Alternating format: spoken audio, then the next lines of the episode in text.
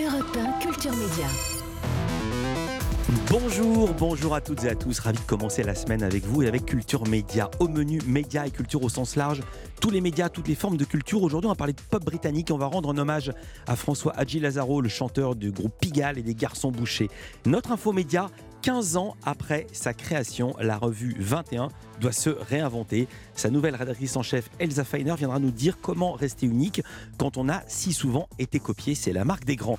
Nos invités ensuite, l'inoxydable Laurent Romeshko qui présente Météo à la carte tous les jours. Et cette, semaine, jusqu'à vendredi, ils seront en direct du Salon de l'Agriculture. Ils nous diront pourquoi, ils nous diront surtout comment. Enfin, le comédien Jacques Weber pour Ranger, un seul en scène écrit pour lui par Pascal Rambert. C'est l'auteur francophone le plus joué dans le monde. Après un triomphe, comme on dit, au bout du Nord, le spectacle part en tournée dans toute la France, donc certainement près de chez vous. Nous sommes ensemble jusqu'à 11h. Culture Média, c'est parti.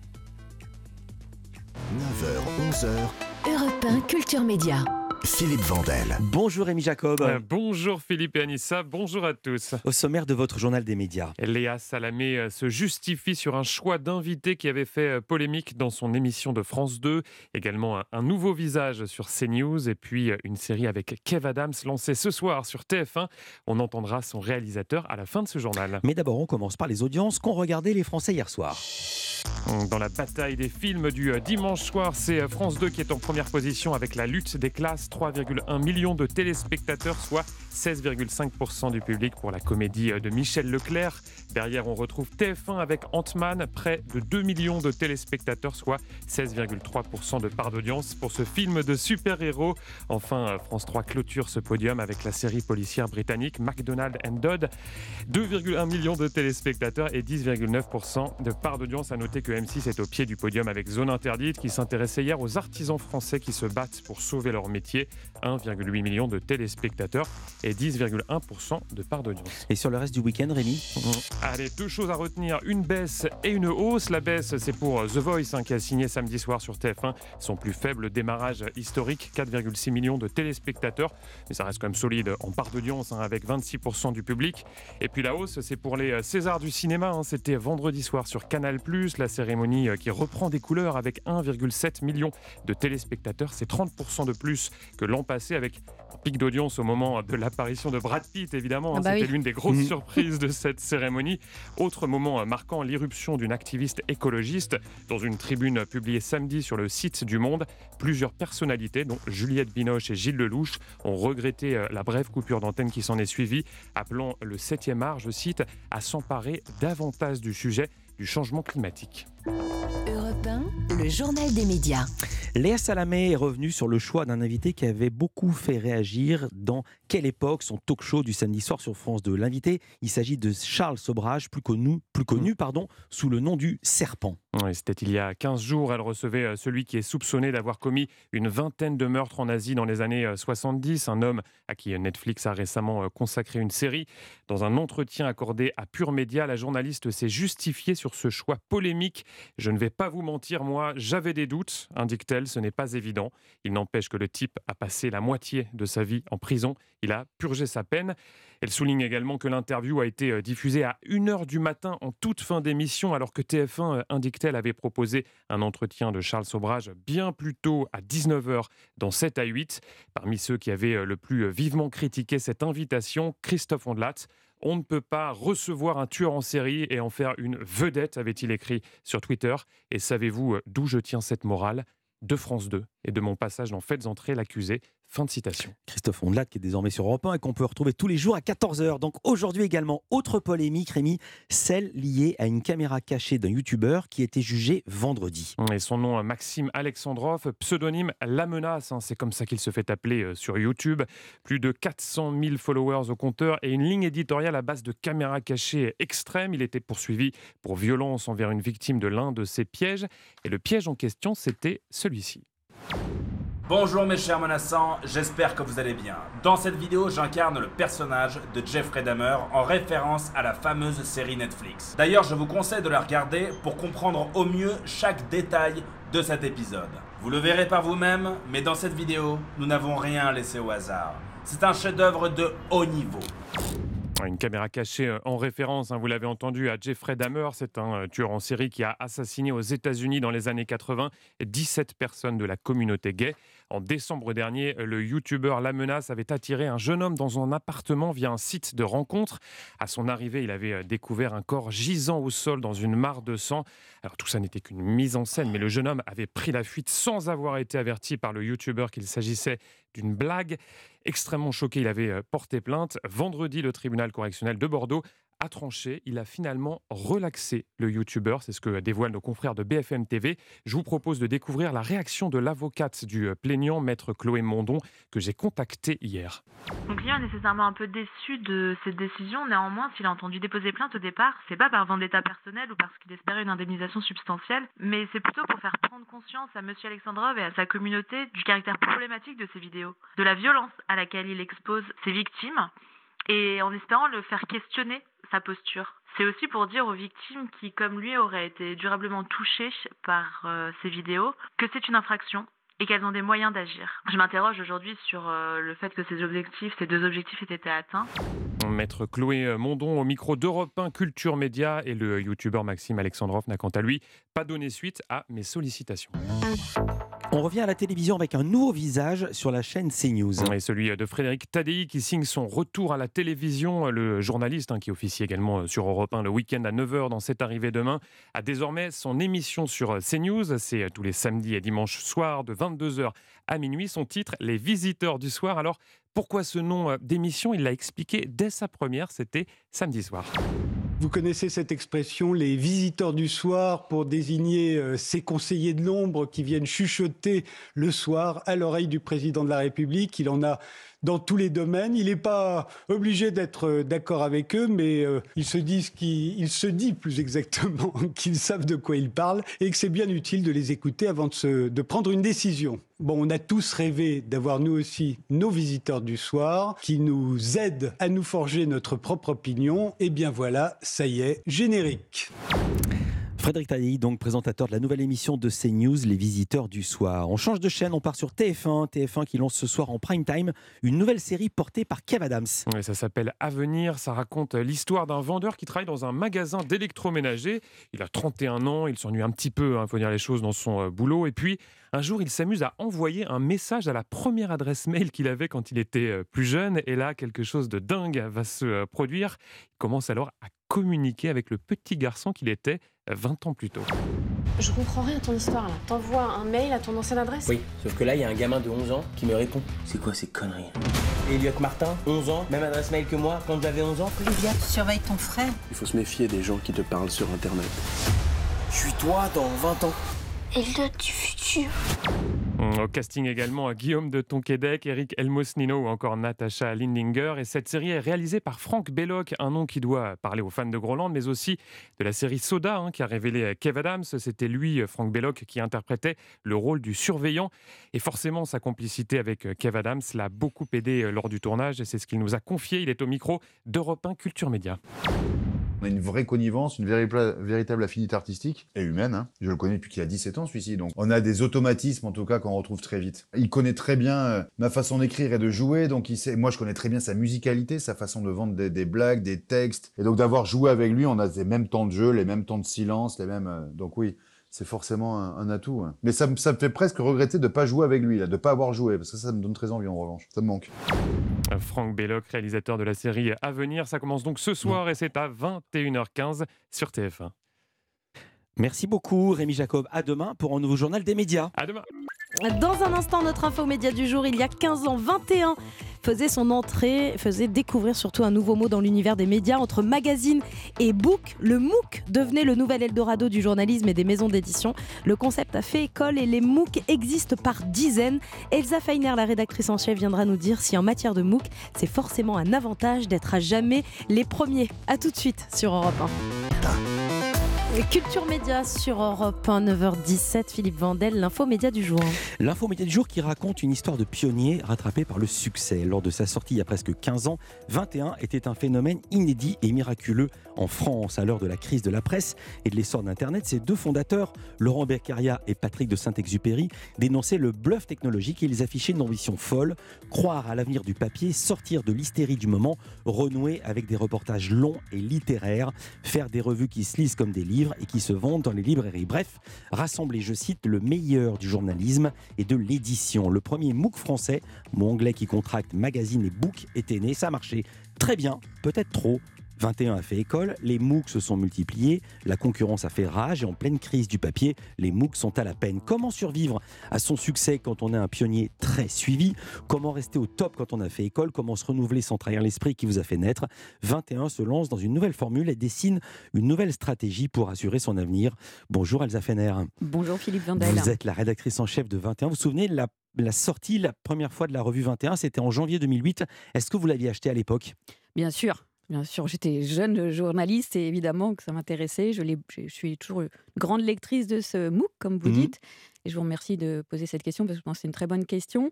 Euh, C'était le seul à l'époque euh, à avoir ce format. Il faut quand même vous rappeler qu'il y a 15 ans, il n'y avait pas les smartphones, il n'y avait pas Netflix. Bien sûr. le, panorama de la presse était quand même mm. totalement différent. C'est pas à vous que je vais de l'apprendre. Mm. Vous parlez à quelqu'un qui a connu le copier-coller. Moi, j'ai mm. commencé à travailler dans le journalisme. la mise en, page n'avait pas été inventée, le traitement de texte. Et donc, on copiait et on collait les articles. Donc, je me souviens le moment où il n'y avait pas de smartphone.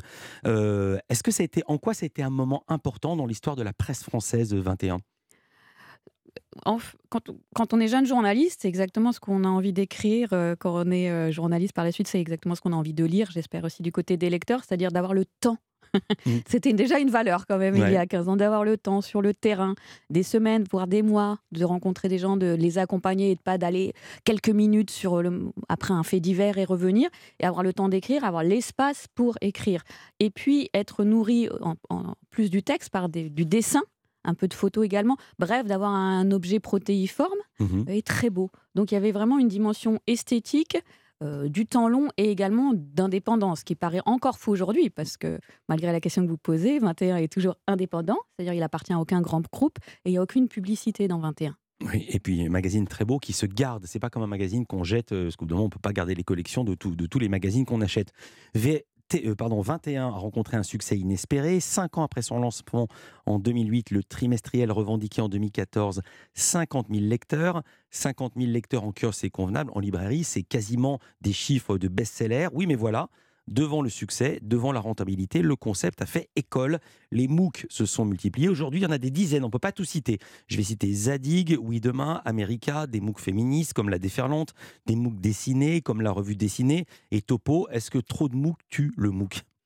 Alors, il se trouve que 21, du coup, a, connu effectivement des difficultés, a été racheté par la revue dessinée Topo, donc qui mmh. sont deux autres revues, donc comme la revue 6 mois. Maintenant, nous sommes un petit groupe de quatre revues mmh. dans deux petits open space dans le nord de Paris. Euh, c'est intéressant parce que c'est complémentaire, en, là, en l'occurrence, puisqu'il s'agit de reportages dessinés mmh. pour adultes et de reportages dessinés pour enfants. 6 mois, c'est de la photo, 21, c'est du texte. Là, on a une vraie complémentarité. Complémentarité également avec les autres MOOC qui sont sur d'autres thématiques et d'autres lignes éditoriales. Je vais poser ma question différemment. Qu'est-ce qui fait aujourd'hui la singularité de 21 Sa ligne éditoriale, sa, forme et son écosystème que nous sommes en train de développer. Donc nous sommes sur des euh, questions. L'ADN de 21, c'est du reportage du terrain. Mmh Ce qui est quand même à, notre époque assez rare de passer du temps sur le terrain avec des mmh gens. Passer du temps, ça ne veut pas seulement dire passer du temps, ça veut aussi dire dépenser de l'argent, parce qu'il faut payer le journaliste, il faut payer l'hôtel, il faut payer les frais de bouche. Euh, comment vous faites? Est-ce que le journal est rentable? Les chiffres que j'ai, c'est 8000 abonnés et entre 8000 et 12 000 ventes en librairie ou en relais, c'est les chiffres que vous avez? Oui, c'est ça? Est-ce que le journal est rentable? Le journal est rentable dans l'économie euh, du, petit groupe que nous sommes. Et effectivement, c'est la bonne question, c'est euh, il faut être à la hauteur de ses ambitions et donc pouvoir continuer à payer les journalistes. Mais vous me demandiez ce qui faisait la spécificité de ma la question précédente. Donc il y a cette idée de terrain, de reportage, d'incarnation. Voilà, c'est pas un, reportage magazine qu'on va produire, c'est vraiment un reportage qui est unique, qui va passer par des personnes euh, des inconnus. C'est-à-dire, c'est raconté à la première personne? Qu'est-ce que Pas forcément à la première personne, mais avec des personnes qu'on aura rencontrées et suivies pendant longtemps. Donc ça veut dire que l'histoire, elle est souvent agréable à lire avant toute chose, avant d'amener à un enjeu de société. Si vous voulez, il y a vraiment cette euh, obligation. C'est comme euh, finalement un bon roman le soir avant de vous coucher. Mhm. Vous ouvrez votre 21, vous lisez une bonne histoire, mais par la même occasion, vous en savez plus sur la situation géopolitique au Sud-Soudan, République centrafricaine ou, voilà, ou un autre pays. ou ce qui se passe euh, au Creusot, par exemple, euh, parce qu'on va en parler du Creusot. Euh, avant de lancer cette nouvelle formule, vous avez mené une enquête auprès des lecteurs de 21 pour savoir ce qu'ils attendaient de la revue. 600 personnes vous ont répondu, c'est pas rien. Que demandaient-ils? C'est une élection présidentielle. Mhm. Donc 600 réponses euh, quantitatives. Ensuite, j'ai appelé une quinzaine de personnes au téléphone, une heure chacun. Et quelquefois, à la fin de l'heure, sortaient euh, de derrière les Ah, fagots. c'est vous-même qui avez téléphoné? Oui, j'avais. Ah non, non, normalement, dans les journaux, ils ont un cabinet marketing qui s'occupe de ça. Oui, voilà, font, ça donne une petite idée du de- et de- du Canty. C'est vous qui avez téléphoné au- à vos lecteurs. de notre économie. On est trois dans l'équipe euh, éditoriale. Là, c'est quand Ouais. même, on est, c'est de l'artisanat. Ça doit vous rappeler actuel, Bien sûr. je pense. Et Nova au début. Bien on, sûr. on fait un peu tout. Alors avantage, inconvénient, c'est l'enthousiasme, mais c'est aussi beaucoup de travail. Quand je suis arrivé Actuel, c'était déjà un gros, gros journal. On était déjà une trentaine. Mais ça me rappelle les débuts de Nova, oui. De Nova, Il y a quelque chose bah comme oui. ça. Donc c'est Mais on n'appelait quand même pas les auditeurs. On n'appelait quand même pas les lecteurs. Je m'attendais absolument pas à cette réponse. Pour moi, c'est un fanzine qui fait ça. Ben voilà, on reste quand même très, à un niveau très artisanal et je trouve ça intéressant.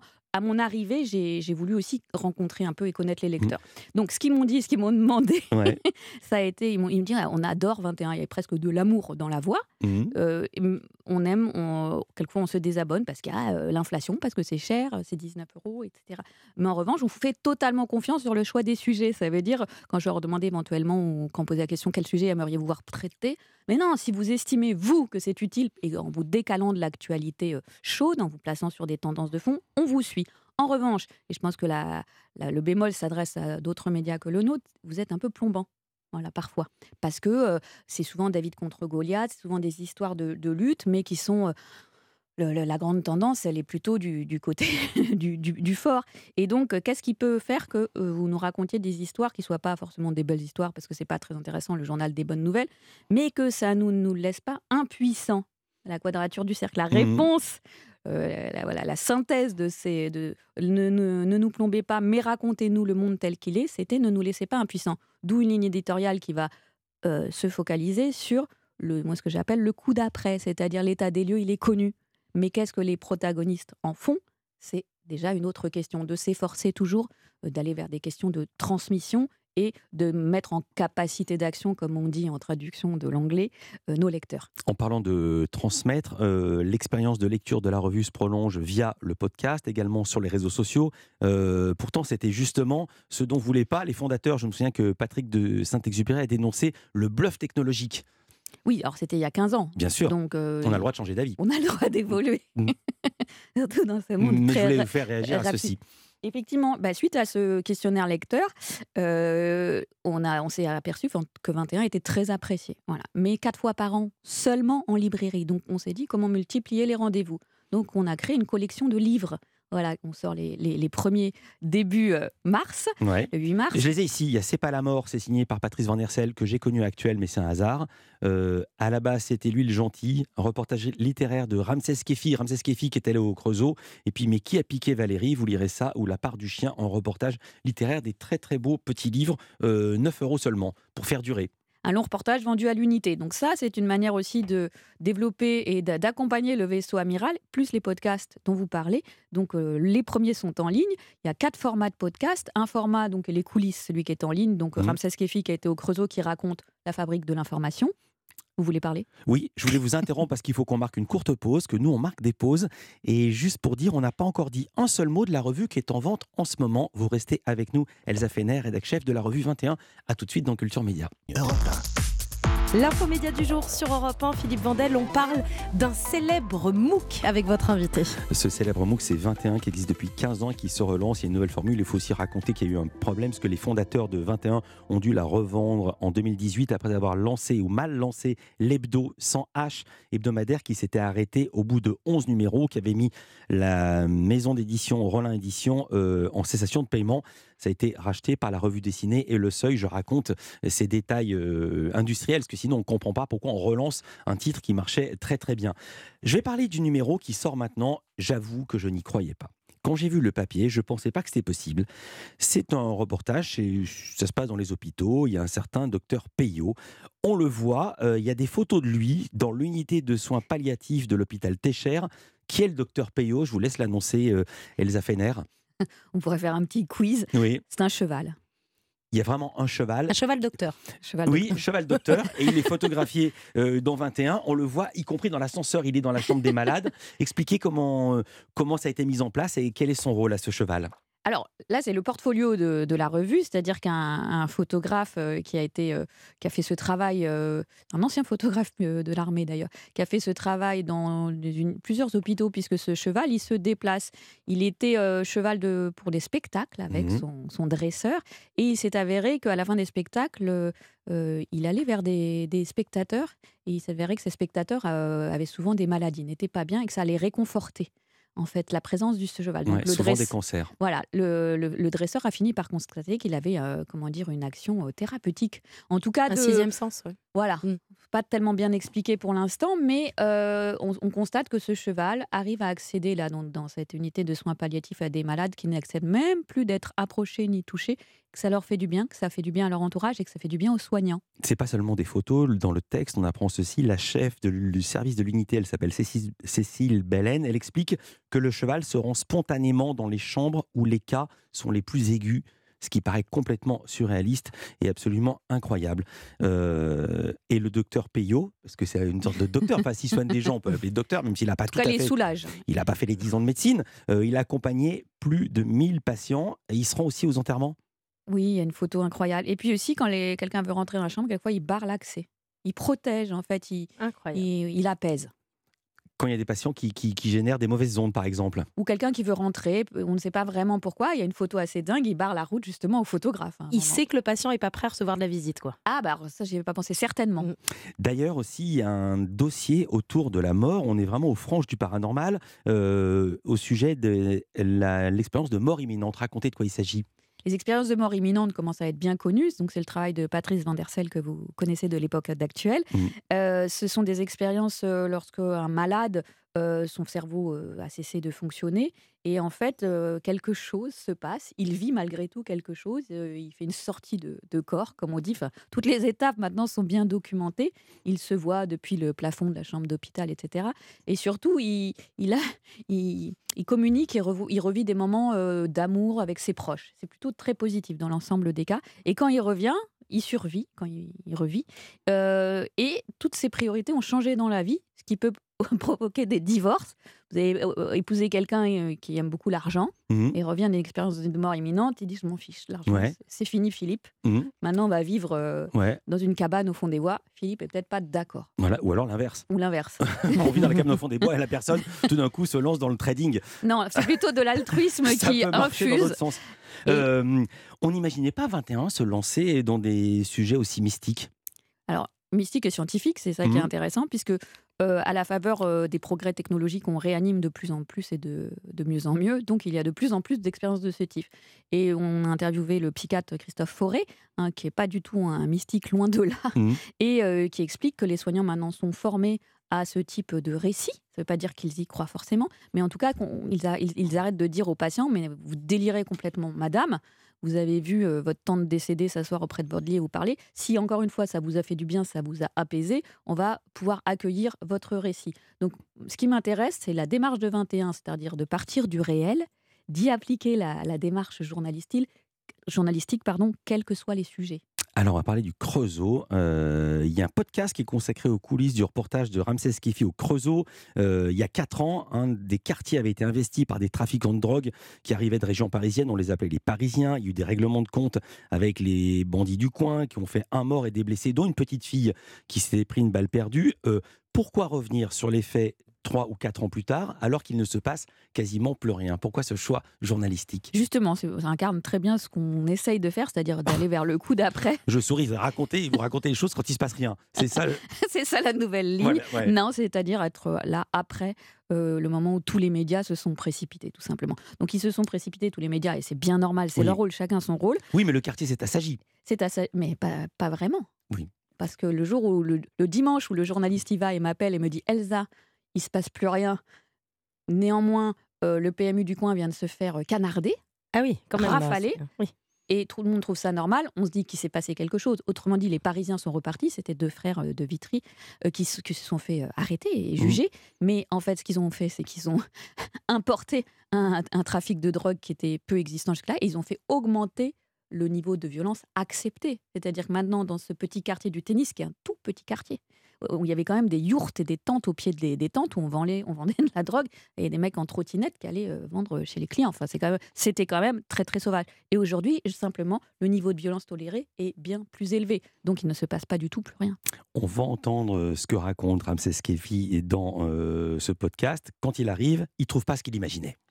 Le Creusot, euh, je devais y aller il y a déjà quelques années, et on disait déjà que c'était, il se passait des choses étranges. C'est-à-dire du deal, en gros? Du deal, euh, des nouvelles têtes aussi qu'on connaissait pas. Vous descendez de chez vous, en général, dans des villes de 20 000 habitants, dans des quartiers de 1000, 1200 habitants, vous connaissez vos voisins. Là, vous commencez à avoir des têtes que vous connaissez pas, c'est c'est particulier. Donc j'entendais ça, moi. Et puis après, on rappelle les gens qui vous ont dit euh, Ah, tu devrais aller au Creusot. Mm. On les rappelle pour voir ce qu'ils ce qu'ils en disent. Bon, la moitié, en fait, a- qui racontait des grandes histoires, en fait, ça s'avère être euh, J'ai entendu que. Euh, En fait, ils parlent comme s'ils y étaient, alors qu'en fait, ils y étaient pas vraiment. Donc, c'est un peu des sources de troisième, deuxième main. Premières impressions en arrivant? Très calme. Je pose mon sac à l'hôtel et je vais là-bas, je marche, j'arrive et je me dis, ok, c'est ça la tour M. Et ça fait quartier ouvrier, et il y a du gazon partout. C'est pas, c'est pas le ghetto du tout. On a reconnu la voix de Pascal Clark au passage. Euh, ce qui m'a vraiment fait marrer, c'est quand il raconte, il voit les gens, ils disent Ah, je voulais pas leur poser de questions. Après, lui dit Vous voulez dire que j'étais journaliste? Non, je voulais pas. Après, il dit Non, le plus important, c'est les silences. Je me dis Mais comment on fait un papier avec tout ça? C'est ça l'esprit de 21. Parce qu'il y a aussi une petite part d'humour. Enfin, il y, a, il y a parfois de l'ironie. Tout à fait, c'est un journaliste Ramsès Kefi qui, qui est alors là très très doux et qui prend son temps pour le coup, mais qui obtient, énormément d'informations. Il a l'air comme ça tout à fait euh, inoffensif, mais ça fait parler les gens de se taire, évidemment. Et donc j'en profite pour dire que c'est pas Pascal Clark qui, qui est la voix de nos podcasts. C'est exactement ce que je venais de dire. Merci beaucoup, Elsa Feiner. Je rappelle que vous êtes rédactrice en chef de 21. Nouvelle formule en vente dans les librairies, les librairies et les relais. Le prix, vous l'avez dit, c'est 19 euros. Et le prix de l'abonnement Vous me posez une colle parce qu'il est moins cher qu'à l'unité. Ça vaut le coup de s'abonner. Nous, euh, bah, On se retrouve dans un instant avec le présentateur Laurent Romeshko. Il anime tous les jours sur France 3 Météo à la carte et il est dès aujourd'hui et pour toute la semaine en direct du Salon de l'Agriculture. Et puis on va retrouver également Bruno Donnet pour ses télescopages. Il a regardé la capitaine de l'équipe de France de foot féminin tacler sa sélectionneuse devant les caméras. Et puis vous le savez, on en a parlé dans Culture Média, l'événement de ce début d'année au cinéma. C'est la ressortie pour les 25 ans depuis le 8 février du film Titanic que vous pouvez revoir au cinéma, film que vous connaissez par cœur, Philippe Vandel. Je l'ai jamais vu, mais je sais Puisque juste vous qu'à la fin, le bateau coule. Vous ne l'avez jamais vu. Non. Le film Titanic de James Cameron avec Leonardo DiCaprio, Kate Winslet, c'est au cinéma. Et à cette occasion, vous allez pouvoir vous replonger au cœur de l'aventure du Titanic avec le podcast Au cœur de l'histoire. L'historienne Virginie Giraud vous raconte dans les moindres détails toute l'histoire du Titanic en quatre épisodes à écouter en famille dès maintenant sur europe1.fr.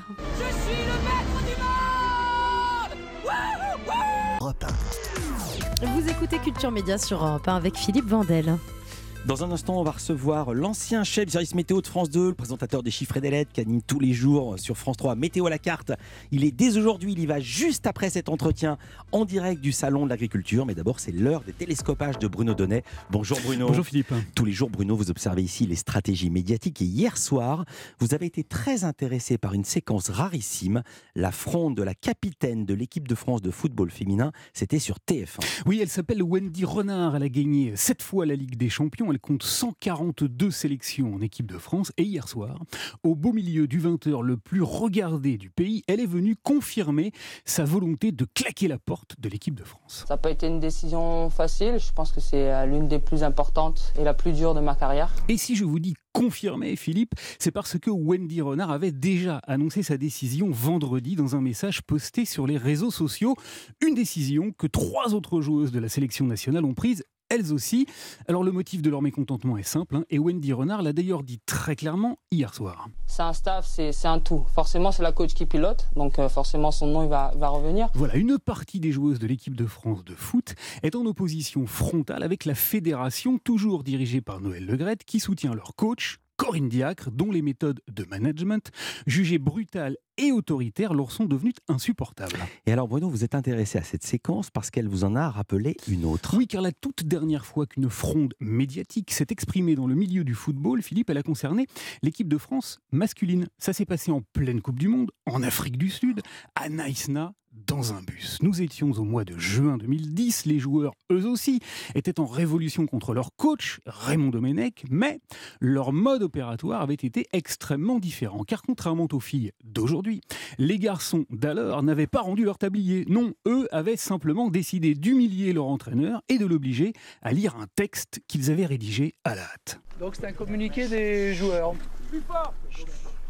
C'est un communiqué des joueurs. Tout penaud, Raymond Domenech était donc descendu du bus et il avait lu, devant un parterre de journalistes sidérés, leur petite bafouille. L'ensemble des joueurs a décidé de ne pas participer à la séance d'entraînement programmée aujourd'hui. L'affaire avait fait grand bruit. Elle avait ému jusqu'au plus haut sommet de l'État et la ministre des Sports de l'époque, Roselyne Bachelot, avait qualifié l'épisode en ces termes devant l'Assemblée nationale. Le désastre, le désastre, avec une équipe de France où des caïds immatures commande à des gamins apeurés. Voilà, alors j'ai été très intéressé par cet épisode, Philippe, parce qu'on a assisté là à une forme de renversement des valeurs que l'on avait observé à Naïsna. Eh oui. En 2010, les hommes, sous l'impulsion de Patrice Evra, étaient restés planqués dans leur bus et ils avaient envoyé leur coach, Domenech, au charbon devant les caméras. Eh bien aujourd'hui, les femmes, Wendy Renard en tête, sortent de l'ombre et du bus.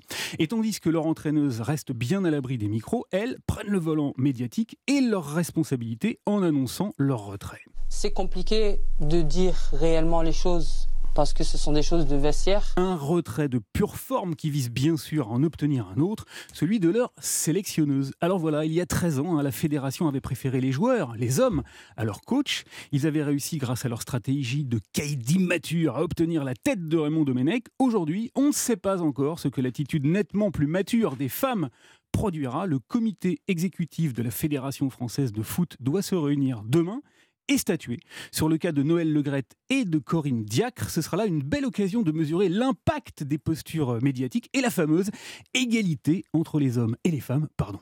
Je voulais dire entre les joueurs et les joueuses.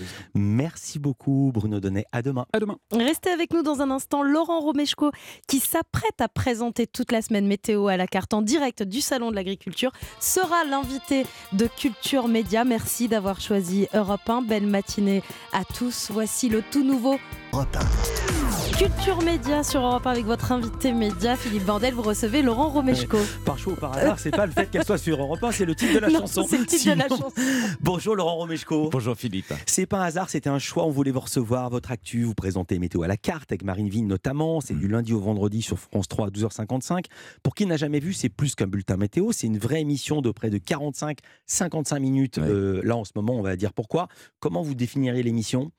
C'est une émission de, proximité au plus près des régions avec euh, de vrais personnages qui, euh, bah, qui font le terroir avec un, avec un grand respect pour l'environnement. C'est vraiment notre fil conducteur qui est ce, ce respect de, de, de l'environnement. Alors, météo à la carte, il y a un double sens sur le Mm. terme à la carte. Vous vous intéressez aux régions, donc on voit la carte.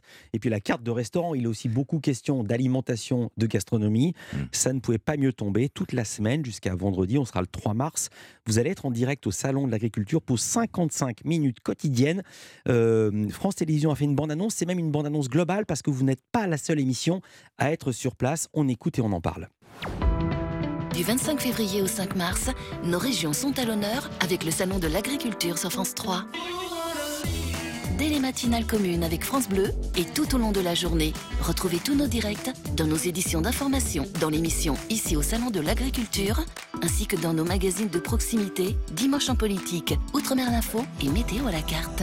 Duplex, reportages, documentaires, profitez d'une offre exceptionnelle pour mieux comprendre notre monde paysan. Avec le Salon de l'Agriculture, écoutons battre le cœur vivant de nos régions sur France 3. C'est donc une opération transversale de France Télévisions et spécifiquement de France 3. Mais vous-même, encore plus spécifiquement, météo à la carte, vous allez faire quoi? Quel programme? Qui allez-vous recevoir? Alors, on va pas être, je vais être avec Marine, bien Mhm. entendu. Marine Et- Vigne. oui, Marine Vigne. Et je, je ne serai pas seul, puisqu'il y a les animateurs de, de France 3, de région, qui seront euh, associés à nous.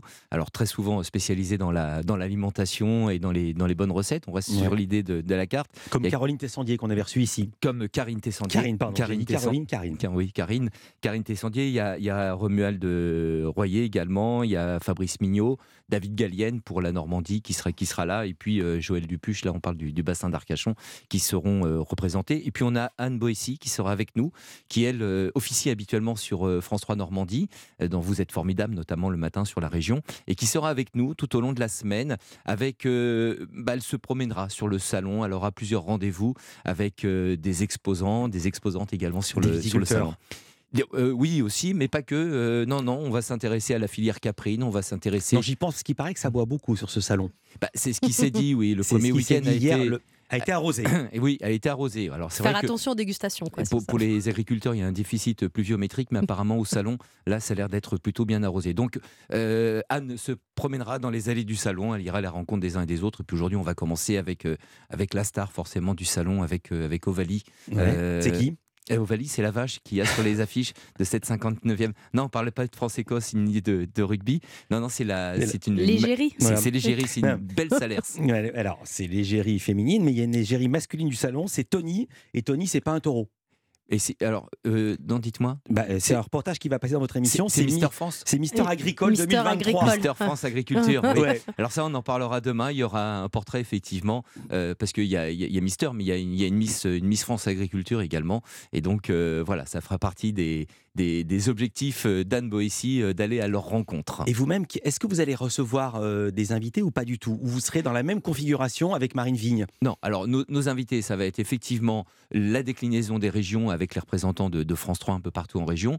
Ça va être Anne qui va euh, se promener sur le salon et puis nous, on sera au cœur de l'événement parce qu'on est sur le hall 7-1, donc on sera au milieu des, des exposants et, et avec eux, puis avec le public qui va venir. J'ai mal posé ma question, Ali. Est-ce qu'il est possible que le ministre euh, vienne faire un coucou? Est-ce qu'il est possible que tel ou tel agriculteur euh, vienne expliquer son travail? Ou est-ce que vous restez sur la configuration parisienne de vous deux en studio et en plateau? On est, on est, le plateau est délocalisé, il est sur le, il est sur le salon, on sera là, euh, mais il n'y a pas d'invité de, de prévu. hein. On sera avec des sujets qui ont été tournés et qui euh, collent complètement à cette activité euh, agricole et du salon. Vous les avez déjà vus, les sujets, il y en a tellement. Oui, il y en a beaucoup. ouais. J'ai appris le ramequin. Vous savez ce que c'est, Anissa, le ramequin? Oui, je connais.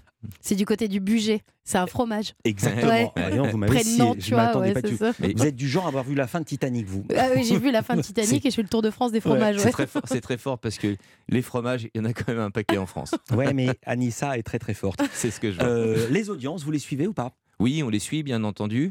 Euh, voilà, on fait une, belle saison avec, une, euh, avec en moyenne euh, pratiquement 950 000 téléspectateurs qui sont au rendez-vous, avec des points de parfois bien plus d'un million, un million, un million trois, je crois bien. Donc voilà, il y a une vraie fidélisation sur ce programme qui s'est mis en place progressivement. C'est la 11e saison et on est très satisfait. Et là, on Et- fait une très belle saison. Elle est encore en progression sur un an. Euh, Pas une grosse progression, mais simplement en télévision, le fait de ne pas descendre, c'est quasiment euh, un exploit. Ne pas perdre, Euh, c'est déjà gagné. Dans Météo, exactement. Dans Météo à la carte, il y a Météo. L'émission existe depuis la rentrée 2012. Est-ce qu'on peut présenter la météo comme on l'a présentée il y a 10 ans? Non, puisqu'il y, y a un paramètre supplémentaire, il y a le paramètre euh, anomalie euh, climatique qui est, qui est bien présent. Euh, il y a une douceur qui est exceptionnelle, il y a une pluviométrie qui est très très faible. On en parle là ces derniers jours. Je sais que Ce qui a changé, c'est il y a 10 ans, quand il y avait de la douceur, on s'en réjouissait, et maintenant on s'en désole. Oui, mais bien sûr. Moi, je, voilà, je, je suis très prudent avec ça, de, de, de parler de beau temps, de mauvais temps. Je, ça, alors, c'est vraiment à proscrire euh, le beau temps des uns et le mauvais temps des autres. Enfin, bon, voilà, c'est très compliqué. Et puis, les temps sont très difficiles. Là, c'est vrai qu'on a une, une recharge en, des nappes phréatiques qui ne s'effectue pas du tout. Euh, Il nous reste quoi 15 jours, un mois à peu près de recharge. Et, et là, il n'a pas plu du tout pendant toute cette période hivernale. On s'oriente vers un printemps et un été où là, ça va être très très compliqué. On a connu la sécheresse l'an passé, je pense qu'elle sera beaucoup plus importante pour euh, l'été 2023. Donc c'est très compliqué. Donc là, forcément, la notion de beau temps, on n'en on en parle pas. On va tous, euh, tous en souffrir. Et pas que le monde agricole. Bien entendu, il est en première ligne de ce manque de, de pluie, ce manque d'eau. Mais euh, nous toutes et nous tous, on, on va en souffrir comme ça au, au- au cours de, de- de l'année à venir. On va balayer un petit peu tout ce que vous faites. Vous en faites des choses à la télévision, des chiffres et des lettres, le jeu fétiche de France 3, c'est le samedi, le dimanche. Mhm. Euh, J'ai vu cet exclu dans Télé 7 jours le 25 janvier, des chiffres et des lettres renoncent au passage à 11 lettres. Expliquez. Oui, alors, bon, on, on y a, on y a renoncé. C'est vrai que ça a, été, ça a été une piste de réflexion dans un premier temps avec euh, Patrice Ouais. Lafont. En fait, tous les deux ou trois ans, on rajoute une lettre. Non, un peu plus que ça, parce que ça fait euh, déjà Quand j'étais bonne... petit, c'était 8. Puis après, ce fut 9. Ah Maintenant, oui. c'est 10. Ah oui, vous êtes jeune parce que ça a commencé Merci. à moins que ça. Et, et- et, euh, moi, j'ai connu, je crois, à 7, 7 8. Oui. ouais. Donc, euh, c'est. Oui, on, a, on avait envisagé 11, mais c'était, on a sondé les, les candidats. Les, les champions aussi, et, euh, et c'était un petit peu compliqué. Et puis la famille d'Armand Jameau, les ayants droit aussi. Voilà, et c'était, euh, ça bousculait vér- véritablement trop le jeu, et ça, aurait- ça serait devenu peut-être trop compliqué aussi pour le téléspectateur. Donc on reste à 10. En revanche, vous avez annoncé une nouveauté. C'est laquelle? Oui, alors on a un deuxième sésame qui va se mettre en place. Bon, c'est une mécanique de jeu, ça les spécialistes connaissent, mais c'est vrai qu'on a, on a une sorte de, de, de joker qu'on Mhm. délivre en tout début d'émission, qu'on appelle un, un sésame. Il y a un deuxième sésame qui sera euh, mis en place là prochainement, et donc ça devrait aussi euh, bah, battre un peu, rebattre un peu les cartes. Ça fait basculer un match, quoi, c'est ça Ça peut faire basculer un match euh, sur la toute fin, donc le suspense sera maintenu jusqu'à la fin de la partie. Vous avez 58 ans, je trahis pas un secret. Quand on tape votre nom sur Google gentil. 59, euh, la première suggestion, on tape Laurent Romeshko, arrive âge. Euh, il y a 5 ans, c'est en décembre 2017, vous étiez venu nous en parler. Vous avez décidé de relever un défi, le mois sans tabac, coaché par Michel Simès. Ma question Ouais. est simple est-ce que vous y êtes parvenu? Oui, alors j'y suis. Alors c'est super compliqué. C'est très très Il dit oui compliqué. en faisant non de la tête. Non, Vous non, avez réussi ou vous n'avez pas réussi Si, si, si, j'ai réussi. J'ai réussi, mais c'est très difficile. C'est une tentation permanente, alors qui s'estompe avec le, avec le temps. Voilà, il faut, il faut être super prudent, euh, de ne pas replonger, euh, de, de, de tenir, d'essayer de compenser, d'essayer de ne pas euh, doubler de volume, parce que c'est Mhm. aussi la crainte qu'il y a avec l'arrêt du tabac, c'est de se prendre 30 kilos dans le nez, Mhm. et pas que dans le nez. C'est voilà, c'est très compliqué. Mais, mais oui, oui, j'ai réussi à, à tenir, à tenir le choc. Je compense un peu avec un, un petit truc électronique de temps en temps, mais euh, sinon, euh, ça va. Et les bienfaits, les, les bénéfices se, se font ressentir. Vous l'avez dit, 59 ans comme Peter Pan, vous y sait pas. Vous avez un frère gentil. médecin. Il présente les mêmes signes de jeunesse que vous. Il avait fait une étude sur son cas, c'était il y a plus de 5 ans. Il- son frère produit naturellement de la DHEA. Où, Ah, en génial. Sont, où en sont ses recherches 5 ans plus tard Ça me fascine cette histoire. Je- alors, je, je, je, je pense- je pense pas, je ne sais pas d'où vient, d'où vient l'info. Euh, non, c'était parti, euh, c'était parti de ça d'une, euh, d'une, d'une boutade en se disant je dois avoir un taux de DHEA naturel qui doit, être, qui doit être au plafond, mais ça n'a jamais été dosé. Non, non, non, non, non. Et comme il était scientifique, je pensais qu'il avait fait l'étude et qu'il l'avait dosé. Non, non, pas du tout. Il l'a pas dosé. Le plus important, ce qui nous intéresse, c'est météo à la carte. C'est maintenant, parce que vous allez partir tout de suite après. Il y a un Oui. taxi moto qui vous attend Ouais. pour les répétitions. C'est Oui, bien ça C'est ça, ouais. Voilà, c'est du lundi au vendredi à 12h55. Vous serez en direct. Et on attend le public aussi. Venez nous voir sur le, sur le salon. Un grand merci d'être venu nous Merci voir. Justement, Laurent Romeshko, Culture Média continue. Et juste après les infos de 10h, Philippe. Alors, notre invité, c'est le comédien Jacques Weber pour Ranger, seul en scène écrit pour lui. Après un triomphe au, bout du, au Bouffe du Nord à Paris, le spectacle part en tournée dans toute la France. Et puis ne manquez pas les indispensables, un hommage à une figure du rock décédée ce week-end et une découverte d'une artiste pop américaine. Tout cela, ce sera avec Stéphanie Loy. Et puis Sébastien Bordenave, notre monsieur BD, viendra nous parler d'une bande dessinée qui résume en dessin 60 ans de pop culture britannique. Et Jean-Luc Lemoyne, évidemment, avec nous pour sa session de rattrapage. A tout de suite sur Europe 1.